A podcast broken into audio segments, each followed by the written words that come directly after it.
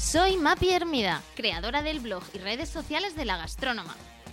Directora de comunicación de día y periodista de noche, os doy la bienvenida a mi podcast. Un espacio donde periódicamente compartiré mesa para dos con personas que me inspiran y de las que aprendo cada día. ¡Comenzamos! Hola a todos y bienvenidos a mi podcast en un capítulo más. Un capítulo en el que hoy vamos a hablar de arte por primera vez en este podcast de, de Mapi Hermida con una persona muy especial. Eh, se llama Leticia Pérez Lafuente y es periodista y consultora de comunicación cultural. Hola Leticia, ¿qué tal? Hola Mapi, eh, me apetecía mucho charlar contigo. Qué bien, qué alegría. Bueno, qué tiempo para preparar este podcast. Eh, por fin hemos encontrado ese, ese hueco eh, para conocerte mejor y para conocer todo lo que haces para poner en valor algo tan bonito como es el arte. el faro de Hopper, ese es tu proyecto. Cuéntanos un poquito más. Bueno, pues mira, el Faro de Hopper nació ahora hace 10 años. Lo que hacemos en el Faro de Hopper es ayudar a las personas a descubrir y a disfrutar el arte a través de visitas guiadas, visitas guiadas a colecciones de museos, a exposiciones temporales, a fundaciones, a galerías de arte, porque además del arte antiguo de los grandes maestros, nos interesa muchísimo saber qué están haciendo los artistas de hoy día. Eh, a, estudios de artistas también. Así que es un placer poder llevar el arte a la vida de las personas porque creemos firmemente que, el arte tiene mucho que ver con nosotros hoy día, aunque se haya pintado a veces en el siglo XVI. Así que esta es nuestra labor, que nos parece preciosa, y trabajamos en ella con mucha alegría, mm, periodistas, historiadores, consultores de comunicación y, por supuesto, equipo técnico también, diseño, marketing. Así que me siento, me siento orgullosa del proyecto y, contenta y con ganas de seguir adelante. Muy bien, Leticia, pues eh, nada, animamos a todos a que se metan en el farodehopper.com con dos P's y que te sigan en, Instagram farohopper eh, también con, con, dos P's y que vean todo, todo lo bonito que realices. Y antes de empezar en, esta, en este podcast guiado, no es visita guiada, es podcast guiado, porque es verdad que, lo hemos trabajado mucho para que quedase un capítulo muy bonito. Eh, me gustaría que como siempre pues apelemos a la imaginación, ¿no? Y yo creo que aplica más que, nunca en este podcast. Y, te iba a pedir, ya sabes que, bueno, pues mi, hobby es la gastronomía y te iba a pedir que pensásemos en qué sitio eh, te gustaría a ti que mantuviésemos esta conversación, que ahora mismo la tenemos digital. ¿Dónde te apetecería, dónde podemos imaginarnos así para, tener una, conversación más distendida y más bonita? Pues mira, Mapi, em, la verdad por cierto, claro, la gastronomía es un arte, desde luego que sí, desde luego. Y, es, un buena, eh, es un buen acompañante para, para, charlar del arte y de la vida. Mira, hay un sitio que, que me suele gustar solemos charlar ahí de arte cuando terminamos, que es el Café Murillo. A veces cuando terminamos en visitas en el Thyssen o visitas en el Prado, que está más cerca, salimos, justo vemos la estatua de Goya, de Francisco de Goya, a veces le da así el sol por la tarde. A mí me, gusta mucho saludar a don Francisco. Y vamos al Café Murillo, entonces tenemos el Museo del Prado, un trozo bonito de Madrid, el Jardín Botánico, que además cuando se construyó el Museo del Prado iba a ser un gabinete de historia natural y por tanto Carlos III proyectó ahí el, Jardín Botánico y, va cayendo el sol y bueno, estamos ahí en la terraza o a veces dentro si hace frío, pero estamos en un sitio importante para el arte de Madrid. He tenido muy buenas conversaciones ahí de arte y espero seguir teniéndolas, así que, que el Café Murillo me parece un sitio agradable y con buenos recuerdos para mí. Pues estupendo, un sitio que a mí también me encanta, veo que coincidimos, eh, eh, no, por todo el mundo conocido, ¿verdad? Pero con muchísimo, muchísima alma y, encanto, así que ahí que nos, que nos desplazamos para hablar de, arte. Eh, el arte es la contemplación del mundo en estado de gracia. Es una frase de Germán Gess que la quería traer al podcast y que, y que me ha gustado mucho para hacerte la primera pregunta, ¿qué es para ti el arte, Leticia? Pues mira, mm, desde si hablamos de qué es el arte en general, eh, no lo que puede ser considerado arte o no, que este es un tema más de críticos, pero si hablamos de qué es el arte, pues estamos hablando de una forma de expresión, de un idioma, de un lenguaje, que al final genera una serie de, de objetos eh, veremos, a veces son objetos y a veces son eh, ideas, ¿no? Pero puede generar en principio obras, pinturas, esculturas, una catedral, eh, pero en realidad es un lenguaje, es una forma en la que una persona expresa lo que siente por dentro y lo que siente sobre el mundo que le rodea. Y luego ya la relación que tengo yo con el arte es algo parecido a lo que hoy día se llama, eh, bueno, el mindfulness o la meditación. No quiero decir con esto que yo entre en un estado de trance con el arte, ¿no? Pero me refiero a que trabajar en el arte, todos estos años trabajando en el arte, me han ayudado a desarrollar eh, muchas de las cualidades humanas que tenemos todo, pues la, capacidad de, de, observar lo de fuera y lo que pasa dentro de mí, la capacidad de comprenderme a mí misma y por lo tanto de comprender a los demás, la capacidad de, darme cuenta cuando acierto, cuando me equivoco, la deportividad incluso de cuando algo no sale bien, eh, tomármelo con alegría y dar un giro. Entonces, es también como, como una enseñanza de vida el arte. Y, luego creo que es algo que nos invita a estar en el, en el momento presente, porque Imagínate que estamos viendo una obra de Rembrandt y uno dice, bueno, ¿cómo voy a estar en el momento presente si estoy viendo una pintura bíblica de, de un señor estupendo que, que pintaba en el siglo XVII, ¿cómo puede traer a mi momento presente? Bueno, pues la propia actividad artística, el trabajo de ese artista es estar en el momento presente. Contemplar es estar en el momento presente. Así que yo creo que el arte pues, es una forma de, de estar y de sentir. Así lo veo yo. Qué bonito, qué bonito. De hecho, también otra de las frases que leía eh, no recuerdo de quién, pero era algo así como que el arte, el arte no es, el arte sucede, ¿no? Que es un poco, el arte es el, camino, ¿no? Que a veces eh, pensamos que son obras estáticas, pero, pero es verdad que es algo que, va fluyendo, ¿no?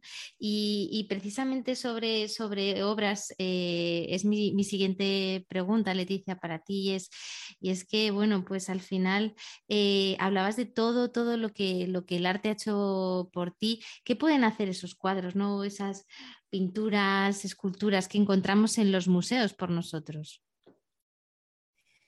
Pues mira, yo creo, y eso tratamos de transmitirlo en las visitas, porque yo creo que nuestra misión no es ir y contarte un Goya, por supuesto. Una persona que viene una visita guiada quiere entender eh, por qué Goya pinta eso, con qué intención, con qué técnica, en qué contexto histórico, por supuesto que sí. Pero yo creo que estamos todos vivos. Los que estamos allí estamos vivos. Goya evidentemente ya no, pero sí vive a través de su obra mucho de lo que nos cuenta tiene que ver con nuestra vida contemporánea. Entonces, yo creo que lo primero que nos enseña el arte, lo que nos dicen esas obras de los, de los museos, es que lo individual importa. Es decir, una sola persona puede generar grandes cambios. Esto lo vemos en diferentes disciplinas de la historia. Eh, pienso en artistas que han dado un paso adelante y pienso, pues no sé, en Masaccio, en Fray Angélico, que cambiaron el lenguaje del gótico al renacimiento, un momento muy importante. Pienso en Caravaggio, que empezó a pintar de modelos vivos, algo que no se hacía eh, anteriormente a él, no se hacía tanto. Pienso en Picasso, que se, que se inventó un poco un idioma completamente nuevo, una forma de crear nueva. Entonces, creo que, que el arte, efectivamente, cuando la, la vemos en directo, pues nos ayuda a darnos cuenta de que lo intangible es mucho más tangible de lo que creemos. Nos ayuda a traducir también con palabras lo que sentimos. Hoy se habla muchísimo, Mapi, las dos que trabajamos en comunicación, de la asertividad, ¿no? A veces eh, eh, eh, la asertividad no es más que decir de forma correcta lo que quieres decir, no otra cosa, sino aquello que quieres expresar. Pues creo que el arte también depura nuestro lenguaje y nuestro pensamiento. Y eso es importantísimo en un mundo lleno de información a barrote, poder comunicarnos, que comunicarnos es, es algo más que información. Y el arte nos ayuda a concretar todo eso. ¿Qué te parece, Leticia? Estoy pensando en, que quizá, eh, bueno, lo podemos dejar para el final, eh, pero podríamos eh, comentar, ¿no? Que nos ayudases a, comentar alguna obra de, arte así en vivo. mientras hablamos, pues cada uno de nosotros podemos ir pensando qué, obra de arte elegimos y que al final del, podcast, pues nos ayudes a, entender y a, mirar más allá, ¿no? De, lo que la simple, de lo que la podemos, podemos intuir a simple vista. ¿Qué opinas? Me parece una idea maravillosa. Eh, ya, mira, tengo una en mente eh, que tiene una característica de las más bonitas de la historia del arte con esta característica, que es un concepto vital en el arte, esto que, me gustaría explicaros. Y claro que acepto el reto, Mapi, porque es lo que mejor sabemos hacer y lo que más nos gusta. Muy bien, pues venga, pues nada, seguimos ahí. Yo voy a ir pensando también en, una, en una, obra. Leticia, ¿el arte es o no, es no belleza? Eh, porque es verdad que parece que, es arte aquello que, o al menos según los clásicos, ¿no? Aquello que, que, que seguía los cánones estéticos y, bueno, pues tenía unas ciertas eh, directrices, proporciones. Eh, ¿qué, opinas tú sobre esto? Pues mira, es una, es una bonita pregunta el tema eh, en torno a la belleza. ¿El arte es o no es belleza? Bueno, no siempre, no necesariamente. Hubo un tiempo en el arte más clásico donde se buscaba la belleza, era sinónimo de, equilibrio. Eh, hubo otros tiempos en que la belleza era sinónimo de sentimiento, por ejemplo, en el arte barroco, de, de un arte muy visceral, muy movido, muy, muy drástico. Pero la belleza se ha ido a veces sustituyendo por otros valores bastante similares. Por ejemplo, si pensamos en el arte después de la Segunda Guerra Mundial, el arte después de la, apertura de Auschwitz, el arte después de los escalofriantes relatos de los juicios de Nuremberg, ya no puede apelar a la, a la belleza. La belleza es algo vacuo en ese momento. Entonces, ¿qué se busca? La verdad que vive dentro del propio artista, la honestidad.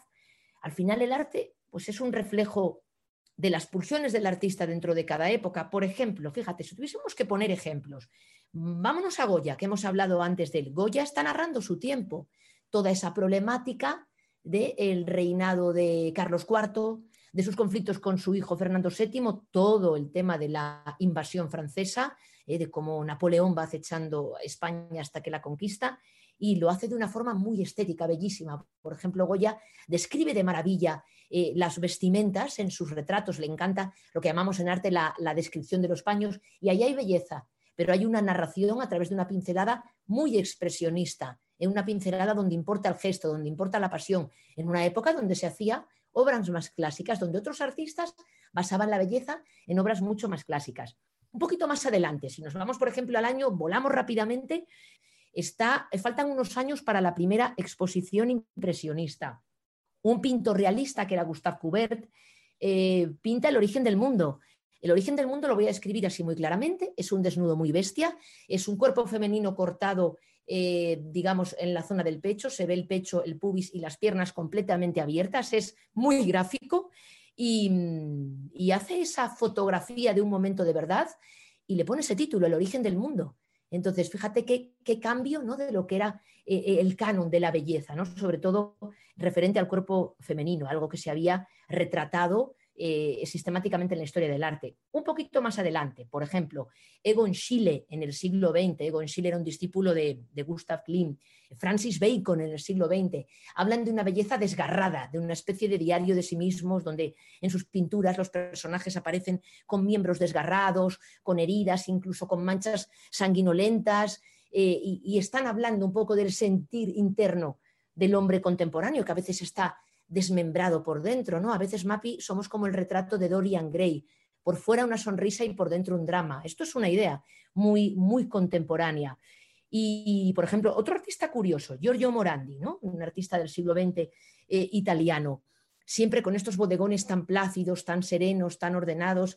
Él está tratando de mostrar belleza a través del orden ¿no? y de aquello que permanece, a pesar de todo el ruido que hay afuera. Entonces, la idea de belleza es es hermosa porque es cambiante. Es, muy buena la pregunta y, creo que es interesante y que todos nos la hemos hecho alguna vez. Ahora bien, por ejemplo, yo cuando estoy en el Museo Sorolla, que Sorolla eh, se entrega a la belleza, a la belleza de la luz, a la belleza del cariño por su familia, en los retratos familiares, pues lo agradezco mucho. No hay nada de, banal en tratar de buscar la belleza. Me parece un valor tan digno como la verdad. Muy, muy interesante, Leticia, el, entender, bueno, que al final eh, el, enfrentarnos a una obra de arte eh, tiene muchas aristas, ¿no? Y, el ver el arte, pues depende también de, los ojos del que lo mira, ¿no? Eh, ¿Cómo enfrentarnos a una obra? Es decir, cuando tú haces esas visitas, ¿qué recomiendas a esas personas que están contigo? ¿Cómo, cómo, cómo te enfrentas ¿no? a esa creación? Pues mira, Mapi, si te digo lo que les digo un ratito antes de venir, cuando mandamos los mensajes el día anterior para coordinar los grupos, digo zapato cómodo y todas todas tus ganas de mirar, toda tu curiosidad. Vamos a empezar por ahí, vamos a empezar por los sentidos, vamos a mirar, vamos a mirar la obra y vais a escuchar al guía, sea yo o sea uno de mis compañeros. Y a partir de ahí, tranquilamente, eh, vamos a hablar de todo. Vamos, eh, por ejemplo, si es arte figurativo, nos vamos a centrar en un lenguaje más narrativo. Si es un arte abstracto, puede que sea una pintura mucho más sugestiva, una obra más sugestiva. Pero, pero vete con la mente abierta, como un niño. Un niño se enfrenta sin, sin ninguna soberbia y sin ningún temor a lo que le ponen delante. Un niño observa, un niño imagina, un niño pregunta, un niño está dispuesto a aprender. Cuando tú ves una obra de arte, sepas o no mucho de arte, tu criterio importa. Tus ideas sirven, tus sensaciones son válidas. Si una obra de arte te serena o te pone nervioso o te gusta o te disgusta a primera vista, e, eso es válido. Lo que puedes hacer después es investigar, escuchar a aquellos que han investigado antes que tú, aprender de quienes pueden enseñarnos. Nosotros aprendemos cada día, ¿eh? nosotros aprendemos cada día de los especialistas y de, de las personas que vienen a, las visitas guiadas con nosotros. Y darte el lujo de aprender, Mapi. Yo creo que, no sé, aprender rejuvenece. Eso, ¿quién puede decir que lo sabe todo? Qué aburrimiento, ¿verdad? Mm. Sí, sí, no, desde luego que, que eh, en mi caso eh, afronto el arte como, una verdadera niña, porque es verdad que eh, cuando estás con personas como tú, ¿no? que tienen tan, tanto, tanto conocimiento, ¿no? a veces dices, jo, pues qué, pequeñita soy, ¿no? Qué, poco sé y cuánto sabe esta persona, ¿no? Y la verdad es que tu visión, ¿no? de que al final toda, toda opinión cuenta, pues es muy, muy valiosa. ¿Hay modas también en el arte, Leticia? Hay modas también en el arte, como en todo, claro que sí. Mira, hay modas, em, pues por ejemplo, en todo el tema de las subastas hay modas, quiero decir, eh, hay, épocas en las que a lo mejor a los coleccionistas, te pongo un ejemplo, eh, de Arabia Saudí les interesa muchísimo el arte del siglo 19, por ejemplo, ¿no? Es decir, y eso arrastra un poco al mercado del arte también, aunque el mercado tiene formas de, desarrollarse bastante complejas. Pero dentro de lo que es la creación, nos vamos a centrar más en la creación artística, eh, pues sí, hay, modas. Fíjate, hubo artistas que triunfaron en vida. Se me viene a la cabeza, por ejemplo, Sorolla triunfó en vida. Sorolla, eh, era, era, un niño de una familia humilde y gracias a su talento y a su perseverancia acabó teniendo una vida eh, cómoda, opulenta, fue un miembro destacado de la alta aristocracia financiera eh, y, bueno, triunfó en vida. Andy Warhol fue un artista que triunfó en vida también en el siglo XX. Otros, por ejemplo, mira, dentro de los impresionistas, Alfred Sisley, que es menos conocido y es maravilloso, pues no triunfó mucho en vida, la verdad, no gustaba mucho. Y, la, conocida historia de Vincent Van Gogh, que, que, vendía cuadros a través de su hermano Theo, que bueno, casi si los compraba él, convencía, en fin, pobre Van Gogh que murió eh, en circunstancias tremendas, un poco desahuciado. Entonces, es cierto que luego a veces eh, hay artistas que son reivindicados por artistas posteriores. Por ejemplo, el Bosco fue muy reivindicado por los artistas del movimiento surrealista. Pongamos que, eh, que, el Bosco, sí, realmente el Bosco tenía clientes en su época, estamos hablando del Bosco, nos ubicamos a principios del siglo XVI. Mira, el Jardín de las Delicias se pintó sobre 1505, entonces el Bosco tenía una serie de clientes muy refinados en su tiempo y por supuesto recibían cargos, pero después eh, artistas como Salvador Dalí, ya hablamos de los años 20, reivindican la importancia del Bosco y lo llevan a su lenguaje eh, surrealista, conectan con él en esa gran imaginación que tenía el Bosco. Entonces es cierto que hay obras que a lo mejor ganan o pierden interés con el tiempo, según también el contexto del que mira, como, como tú bien has dicho, aunque eso sí, su valor artístico e histórico, pues e, efectivamente perdura. Mm. Pero más, y más allá de eso, Leticia, em, al final, ¿cuánto de, cuánto de talento hay, eh, hay, hay en el arte y, y, en esas modas? Yo he estado este, justo este, este, esta semana pasada en, Roma, ¿no? Y veía la Capilla Sistina, los, los, frescos de Miguel Ángel, ¿no? El, juicio universal con 40 figuras, ¿no? Y, esos músculos, esas proporciones y realmente eso es talento, ¿no? es, decir, que, es verdad que hay una parte subjetiva, ¿no? Pero, pero que hay otra que, yo creo que, bueno, que, es universal, ¿no? Que hay como, como pintores que, de por sí pues son, son, son únicos y repetibles. No sé cuál es tu visión aquí. Por supuesto, Mapi, es que además acabas de hablar de, con todos los respetos, de una bestia. O sea, Miguel Ángel Bonarroti es una bestia, entregado en cuerpo y alma a su obra. Eh, sobre todo él eh, es más escultor que pintor, por eso impresiona tanto la capilla Sistina, porque lo que estás viendo casi es lo que tú has dicho, esos cuerpos que se vienen hacia ti porque van como en serpentinata, bajando, parece que se están moviendo, en realidad tienen, tienen volumen, tienen volumen, tienen peso, tienen corporeidad. Entonces, Miguel Ángel es un ejemplo magnífico. Por supuesto que hay criterios de calidad, eso, eso desde luego. Eh, yo que tengo la suerte de sentarme con grandes especialistas, claro que hay ciertos criterios de calidad y, las obras de arte llegan a un museo o tienen un valor eh, porque bueno, porque una serie de especialistas también así lo creen, eh, lo creen adecuado. Entonces, cuando uno va a un museo, uno puede sentir, pues mira, no conecto con este artista, no me conmueve, no habla a mi corazón en este momento de mi vida, ¿no? Pero jamás podremos decir, esta obra de arte no es arte o no, o no tiene valor artístico. Eso es, eh, está eh, estudiado y pensado por personas que son especialistas. Luego también el arte muchas veces gana o pierde significado dependiendo de qué nos está contando de ese, de ese momento histórico. Por eso te digo que lo de las modas no va tanto a un criterio de calidad, sino a épocas en que por ciertas razones se mira con más cariño o con más interés a unos artistas que a otros. Mm, y aquí eh, sí que me parecía interesante profundizar en, qué se considera arte y qué, y qué, no, porque es verdad que en muchas ferias ¿no? de arte contemporáneo ves, ves determinadas obras eh, y, te cuestionas, ¿no? Oye, ¿esto es realmente arte? No sé si te quieres mojar en esto, Leticia, o no. Yo, mira, prácticamente eh, me, mojo en todo lo que, eh, lo que he podido tener una experiencia y en he tenido una experiencia. Lo que no tengo es una verdad sobre ello, lo que tengo es una experiencia. Mira, yo por mi experiencia, eh, además he estado en ferias variadas, pues he estado en ferias españolas, por supuesto, en Italia, en Francia, he estado en la archiconocida Art Basel de Miami, en Miami en cuatro ferias, en museos muy interesantes, y, la experiencia que, tengo es la siguiente. Es cierto que a veces hay obras de arte que parece que nos quisieran tomar el pelo, así lo digo de claro. Típicas obras, por ejemplo, vaso de agua sobre mesa, es decir, cosas de ese estilo. ¿Sabes a lo que me refiero? Totalmente. Claro, uno dice, lo podría hacer hasta yo, y uno lo dice y, dice, bueno, pero lo hizo él, la idea fue del otro. Bien, fantástico. Está claro que las meninas no la podría hacer yo, eso ya no, ni se discute. Y, que, y que realmente, fíjate, eh, hay una provocación. Y yo, muchas veces me pregunto, ¿está bien provocar? Sí, para mí está bien provocar si luego vas a aportar algo.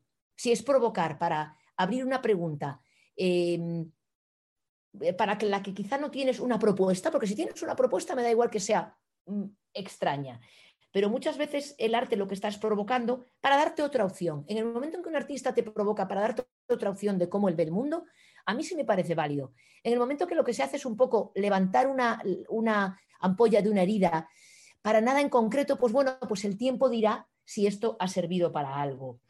Lo cierto es que también el público decide, mira, cuando a veces en las ferias de arte dicen, esta obra es ofensiva, retirémosla. Pues yo realmente, bueno, a no ser que sea una, no sé, una, una ofensa humana tremenda, muchas veces pienso, no la retiréis, dejad que el público decida, vamos a ver qué pasa, vamos a ver qué reacción hay vamos a ver, el galerista la habrá llevado por ciertos motivos y, vamos a ver cómo, cómo, funciona. Entonces, bueno, el arte también necesita a veces como un pozo en el tiempo. Yo eh, me acuerdo una, una entrevista estupenda que hicieron hace años a, a Ernst Yeller, el fundador de, de Arbase, en Basilea, y, leyendo sobre esta entrevista que me encantó, vamos, la leí, la, esta, esta, esta, entrevista está editada en un libro, hay una frase eh, muy buena que dice Herbert Yeller sobre la obra de arte dice que o la obra se impone o no se impone. Y es cierto, hay veces que o la obra te deja un pozo, deja una vibración dentro de ti o deja una vibración en la sociedad, deja algo que genera unas preguntas y que abre otras puertas o no deja nada. Y hay ciertas obras, pues tipo tomate con una banderilla, que no deja nada.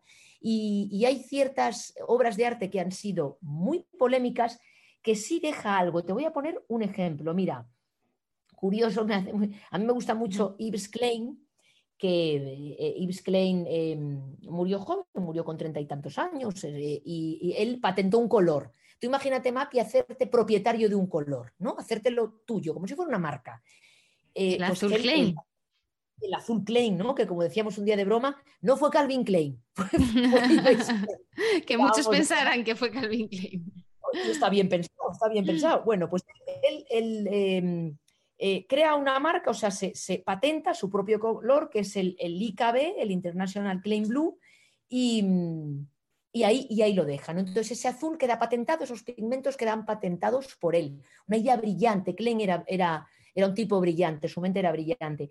Y, algo más allá, Mapi, a ver qué te parece. En los años 50, yo creo que a finales del año 58, él pone en marcha una exposición y, vende el vacío. Es una, la primera exposición de arte invisible. Arte invisible. Bueno, ahí está la exposición. Eh, la gente acude, ¿eh? no te creas que la gente dice que Klein está loco. En ese sentido, pues eh, Klein también se movía en unos círculos sibaritas y bueno, la exposición genera cuando menos expectación. Y, nos habla del vacío.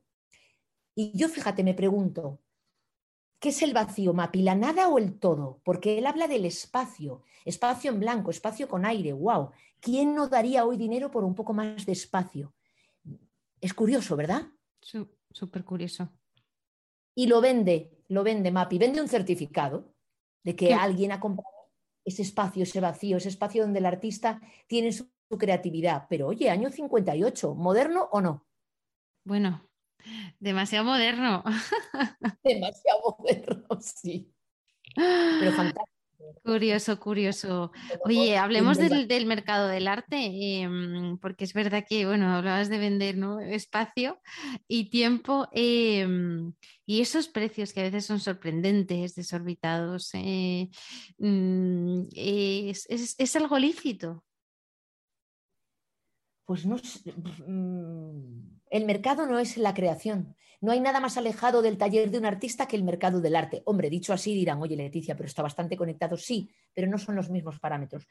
Mira, eh, sí quiero decir que el sector del arte da trabajo a millones de profesionales. O sea, es un sector próspero que no toma el pelo a nadie, donde trabajan, pues imagínate la de profesionales. Empiezo desde eh, pues, artistas, galeristas, casas de subastas, compañías de seguros. Em, es decir, que es un sector transporte, o sea, que es un sector realmente está unido al ocio, también al turismo, en cierta manera, con los museos, pero eso ya hablamos más de patrimonio, pero el sector del arte es un sector nada banal, eh, serio y muy próspero. Hasta ahí bien. Eh, por otro lado, el proceso creativo, ¿dónde está? Bueno, el proceso creativo está en los talleres de los artistas, está también ligado a cómo los galeristas ayudan a un artista a desarrollar su carrera, porque ser artista no es fácil, se pasan por, por muchos altibajos. Y luego está el mercado. Y en el mercado vemos cosas increíbles. Yo creo que los agentes del mercado del arte también son profesionales y son serios. Vamos a pensar en Christie's y en Sotheby's, por ejemplo. Bien, son agentes serios y reconocidos. Pero luego suceden cosas ciertamente curiosas, a veces rocambolescas.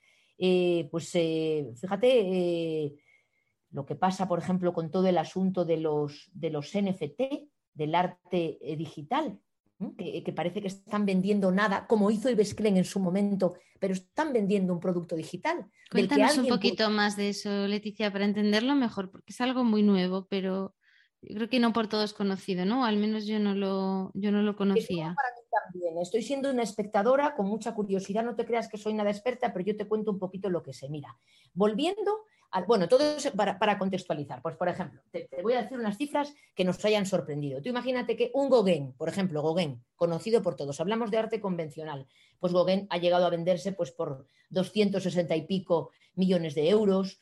Eh, Bacon se vendió por, también por ciento y pico millones de euros en general. Hablamos de estos precios ¿no? que a veces nos, nos vuelven que decimos, es increíble, pero bueno, estamos más familiarizados a que eso se pague por obras que son obras maestras y que son tangibles. Bueno, pues fíjate en el caso de los NFTs. Empiezo contándoos un poco mi forma de contaros lo que es el NFT, ¿no? que, en realidad eh, sería un bien intangible. Mira, digamos que el NFT es como una tecnología que hace posible que eh, autentifiquemos un bien, en este caso un bien digital, a través de un código, y que eso demuestra que eso que tú tienes, en este caso una obra de arte digital, es auténtico y tú puedes poseer esa obra enteramente o un trocito y que 100 personas tengan un trocito de NFT. Así es como yo lo entiendo. Los NFTs hoy en día pues están utilizando pues en, espectáculos porque un NFT puede ser la entrada de un concierto, por ejemplo, ¿no? y que es auténtica en todo el tema de este mundo virtual ¿no? relacionado con el ocio y con los juegos y en el arte. eh, de hecho, los NFTs eh, están muy desarrollados en el mercado del arte. Y estos NFTs pueden ser una pintura, una escultura o un collage, pero digital. Bueno, pues hay un caso curioso, no sé si te suena el caso eh, Beeple, es curioso, mm. la verdad. Yo misma me quedo con los ojos como platos. Mira, este es un artista que se llama eh, Winkelmann, Mike Winkelmann, y, en Christie's, una casa de subastas seria y reconocida, subastó un mural de, fotografías digitales que él había ido haciendo y conforman un mural, digamos que hacía una por día y conforman un mural. Esta idea es bastante clásica, es decir, grandes fotógrafos han fotografiado a lo mejor un mismo objeto o a sí mismos una vez al día, una vez al año, es decir, el propio Monet pintó la Catedral de Rouen eh, treinta y tantas veces con diferentes luces. Entonces, esta idea ya es una idea clásica, pero él lo hace en un medio digital y acaba creando un mural. Bueno, pues se subastó por 60, creo que eran 69 millones de dólares. Y, increíble. increíble, increíble.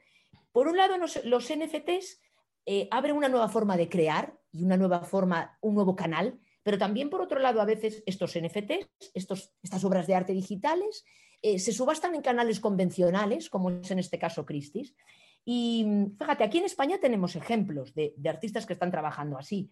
Por ejemplo, Javier Arres trabaja eh, unos, unas obras digitales que se llaman visual toys, ¿no? como juguetes visuales, son, bastante curiosos, son como una especie de edificios o juguetes o casitas que, cobran vida, que parece que tienen vida ¿no? y, mm, partes del cuerpo reales.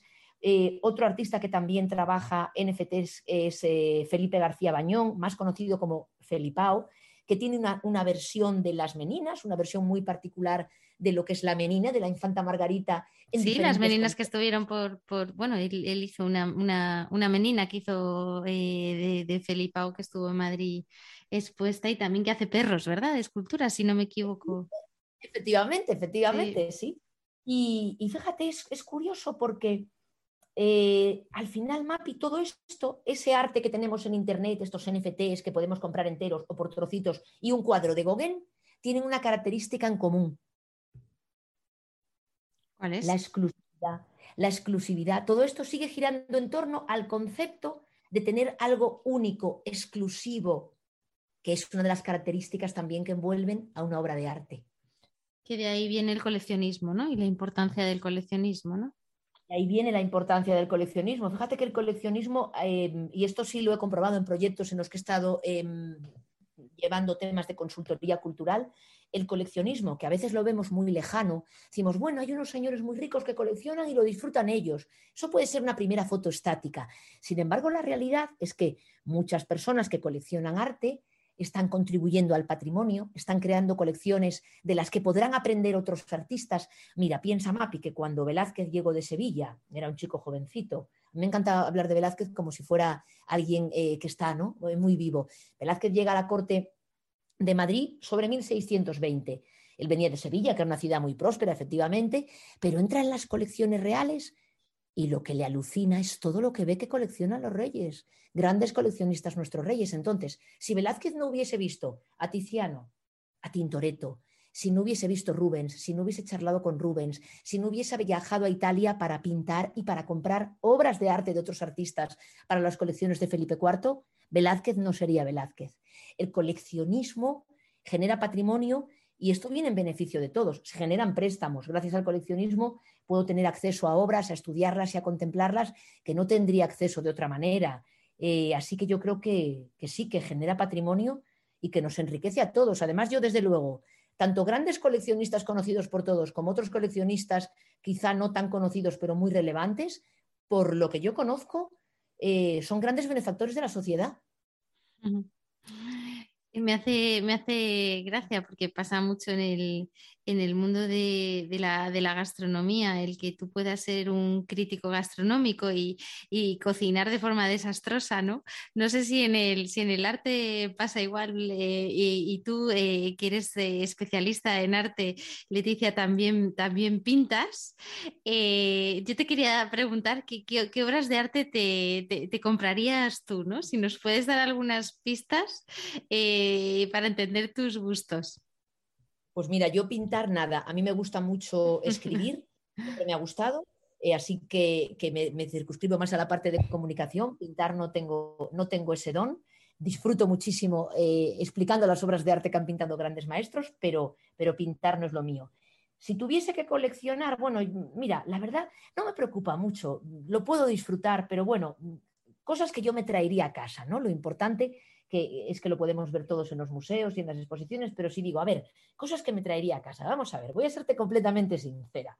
Voy a arrancar, pues me, traería un Hopper, un Rembrandt y un Ramón Casas. Así, y un Velázquez de la etapa italiana, un Villamedici, esos pequeñitos que están en el Prado que pinta Velázquez porque le apetece. Así, o sea, inventario. Un Hopper, un Ramón Casas, divertidísimo, eh, un Rembrandt, me encanta, y, un Velázquez. Ya estamos así empezando una colección ecléctica bastante chula, ¿no? Bueno, y, precisamente de Hopper viene tu, nombre. Entiendo que es por, tu pasión por este autor.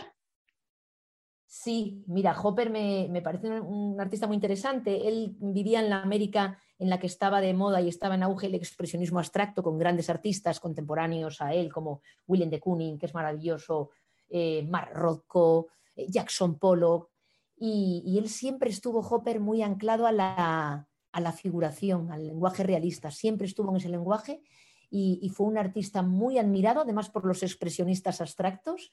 Y mm, es muy interesante la, historia de Hopper, la contamos en las visitas guiadas al Thyssen, quiénes eran sus maestros, qué se lleva de cada maestro, es sorprendente y, y, me parece un artista muy interesante. Hopper pintó muchos faros, el primer faro que pintó Hopper fue en 1928, es una acuarelita, hay un barquito y hay un faro. Y, a mí me gustan mucho los faros que hay muchos en la costa de Galicia. Y el faro me parece una, algo bonito. Creo que el faro es algo que permanece, que te da luz. Me parece, yo, yo me fiaría de un faro y del farero. Así que el faro de Hopper me parecía, me parecía un entorno donde, donde vivir a gusto. ¿no? Yo creo que se vive muy bien en un faro se ve muy bien el horizonte. Has ido, a, decías, a muchas galerías, ferias y mm, ¿has visto que hay un denominador común que defina hoy en día lo que es el arte? Sí, hay un denominador común. Eh, lo he hablado con, con varias amigas del mundo del arte, algunas artistas, eh, algunas críticas, algunas escritoras, y me gusta mucho cuando hablamos de esto. Mira, yo creo que hoy día lo que yo he notado en las ferias es que los artistas están haciendo que los materiales vayan más allá de sus propias posibilidades. Mira, te pongo un ejemplo. Por ejemplo, en, una de las ferias interesantes de Miami, que se llama Untitled, donde, por cierto, por cierto participaron eh, galerías importantes españolas, como, como la Galería Max Estrella, pues veía que, por ejemplo, un artista trabajaba con madera, pero hacía que la madera fuese flexible. la madera en principio es rígida, pero hacían como ondas con la madera, algo parecido a una transcripción de notas musicales con la, con la madera, y luego a lo mejor cogían un material blando del que esperas cualidades eh, flexibles y lo trabajaban de una forma que lo convertía en rígido. Esa especie de duelo entre el artista y el material me parece, me parece muy bonito. Creo que nos habla de la gran creatividad de nuestros artistas de hoy día. A mí me parece maravilloso ver a los artistas de hoy día. Ellos son los que están dando forma a la historia que hablará de nosotros, Mapi. Cuando hablen de nosotros, en nuestra contemporaneidad, nos vean con la, con la perspectiva de varios siglos, el arte hablará también de quién fuimos nosotros en general. Por eso, por ejemplo, yo, yo recomendaría a todo el mundo que si viajas a, otra ciudad y te gusta el arte, por supuesto, vayas a, visitar colecciones de grandes museos, debes hacerlo, pero yo también lo que suelo hacer es ir a exposiciones temporales que solo puedo ver allí en ese momento y a galerías de arte, porque ese es el pulso artístico y el pulso cultural de esa ciudad y de esa sociedad. Qué interesante, qué interesante. Bueno, Leticia, yo no, no aguanto más, eh, quiero que, nos demos ese placer ¿no? de,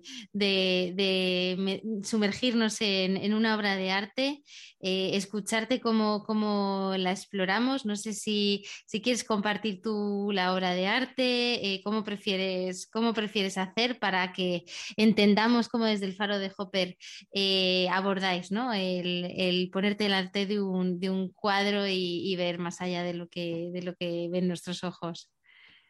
Pues mira, yo si te parece, cuando hablamos de esto, cuando me lo has contado, tenía uno en mente que hay una característica que me encanta explicar y que, y que siempre conmueve, y yo creo que voy a decir el título de la obra, eh, que el título ya es poderoso.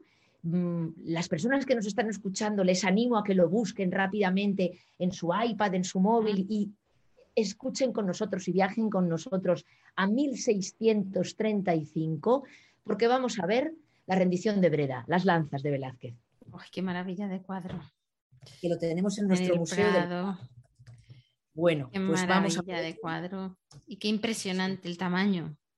Impresionante, sí, ese es. Ten en cuenta que esto es un encargo para el Salón de Reinos durante el reinado de Felipe IV. ¿Y qué se ponía en el Salón de Reinos? Pues aquello que hacía brillar a la dinastía española. Triunfos militares, que en la época de Felipe IV ya no eran tantos, ya no es la época de, Carlos V, y eh, los retratos ecuestres, los retratos de la familia, que dan esa, esa idea de continuidad eh, de la familia real de, los Austria. Ten en cuenta que después de, Felipe IV llega Carlos II, llamado el hechizado, y, fin de la saga, pasamos a los Borbones. O sea que estamos en un momento muy interesante. Bueno, pues eh, si te parece, eh, bajamos un poco, hacemos ese ejercicio de imaginación. Pues venga, aquí lo tengo, yo ya, yo ya me lo he puesto en el ordenador.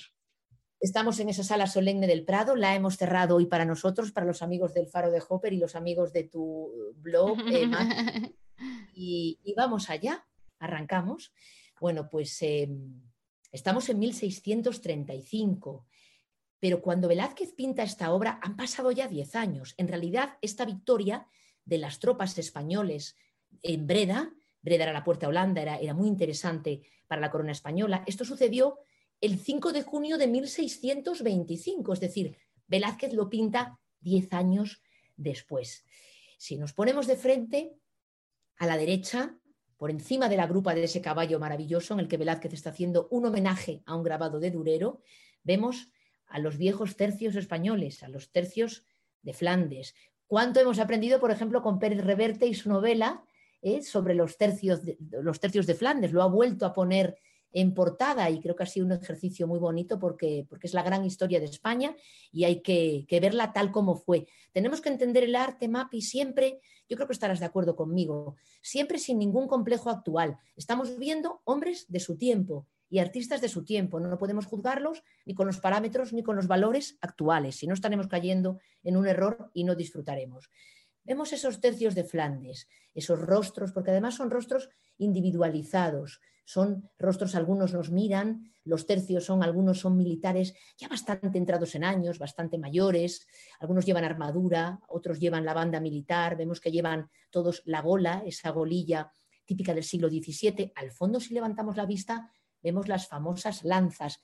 Poner una pica en Flandes, esas lanzas, esas picas, que eran típicas y características de nuestros tercios españoles, pues claro, eh, poner una pica en Flandes era muy difícil, era como poner una bandera en la Luna o en Marte. Así que poner una pica en Flandes era una, gran hazaña. Esto lo decían mis padres a veces, uy, hizo esto, eso es poner una pica en Flandes. Vamos bajando hacia adelante y en el centro vemos dos figuras. Este es el mensaje que nos quiere lanzar Velázquez. Dos personajes. A la derecha acaba de bajarse del caballo, justo se acaba de bajar porque vemos que el caballo tiene una de las patas traseras levantadas con la grupa inclinada, ayudando al jinete a bajar. Y vemos al el, comandante en jefe de los, de los tercios de Flandes, de los tercios españoles, Ambrosio de Spínola. Ha bajado del caballo y está tocando el hombro del gobernador de Breda, de Justino de Nassau. Está tocando el hombro mientras el gobernador de Breda está entregando una gran llave, sería la llave de la ciudad, y está haciendo un inicio de una genuflexión, se va a arrodillar. ¿Qué está pasando ahí? Mira, las tropas españolas han vencido. Así que lo que en teoría estaría haciendo el gobernador de Breda, el personaje que lleva la llave, es arrodillarse ante el vencedor y entregarle la llave. Pues atentos todos, porque Velázquez pone el foco en una de las características más bonitas del lenguaje artístico y que además habla de la nobleza del carácter español. En lugar de dejar que se arrodille, el, el general de los tercios de Flandes, Ambrosio de Espínola, le pone la mano en el hombro y le dice, no, por favor, le está diciendo, no te arrodilles, ha sido una lucha justa y con la misma dignidad hemos luchado los dos. Así que no le permite que se arrodille, le mira con amistad y le trata con amistad para recibir de caballero a caballero la llave de la ciudad.